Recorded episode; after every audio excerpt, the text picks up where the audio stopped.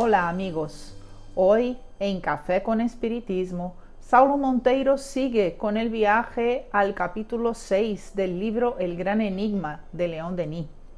Antes que nada, Saulo quiere saber cómo estás. Espera que todo esté bien, pero si no está todo bien, no pasa nada. Recuerda, la vida está hecha de ciclos y si hoy nada está bien, mañana puede estarlo. El capítulo 6 de El Gran Enigma habla de una importante dualidad presente en el entendimiento del mundo de muchos pueblos en diversas épocas de la humanidad. Hablamos de las creencias que se apoyan en la existencia de dos principios opuestos y necesarios que explicarían a través de una dualidad bien versus mal el mundo íntimo y también el cosmos.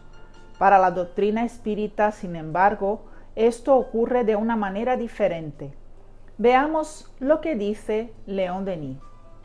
No hay dos principios en el mundo, el bien y el mal. El mal no es más que un efecto de contraste, lo que la noche es al día. El mal no tiene existencia propia. Es el estado de inferioridad y de ignorancia del ser en vía de evolución.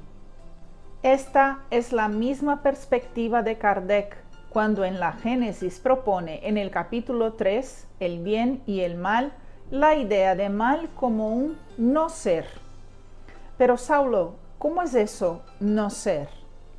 Piensa, ¿la sombra existe o es la ausencia de luz? ¿Y el frío? ¿No es apenas la falta de calor? El mal, en la doctrina espírita, es un agujero, un vacío que tiene que ser rellenado de luz, de calor, de amor y de bien.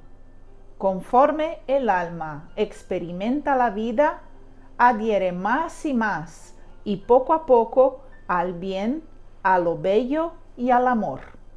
Eso la hace rellena de contenido que sustituye el vacío del mal totalmente temporal y pasajero en la vida de los hijos de Dios. Y aún en ese camino inicial en el que por ignorancia el ser aún se vincula al vacío del mal, te invito a acompañar conmigo el razonamiento de nuestro profesor de confianza. Los primeros peldaños de la escala inmensa representan lo que se llama el mal, mas a medida que el ser se eleva, realiza el bien en sí y a su alrededor. Es así como el mal se atenúa y después se desvanece. El mal, se ha dicho, no es más que la ausencia del bien si parece dominar aún en nuestro planeta, es porque este es uno de los primeros eslabones de la cadena, una mansión de almas elementales que se inician en el rudo camino del conocimiento, o bien almas culpables en vía de reparación. En los mundos más avanzados, el bien se esparce y de grado en grado acaba reinando por sí solo. El bien, por tanto, amigos míos, no es el otro lado de la moneda ni una promesa para la humanidad. El bien es todo lo que existe en sí y todos nosotros fuimos creados para el bien. El tiempo de adhesión al bien está en la razón directa de los despertares de cómo su ausencia nos causa infelicidad. Por eso, nos dice el libro de los espíritus que somos infelices cuando nos alejamos del bien. Y como todos queremos ser felices, tarde o temprano el bien llega y se adueña de nuestra realidad íntima.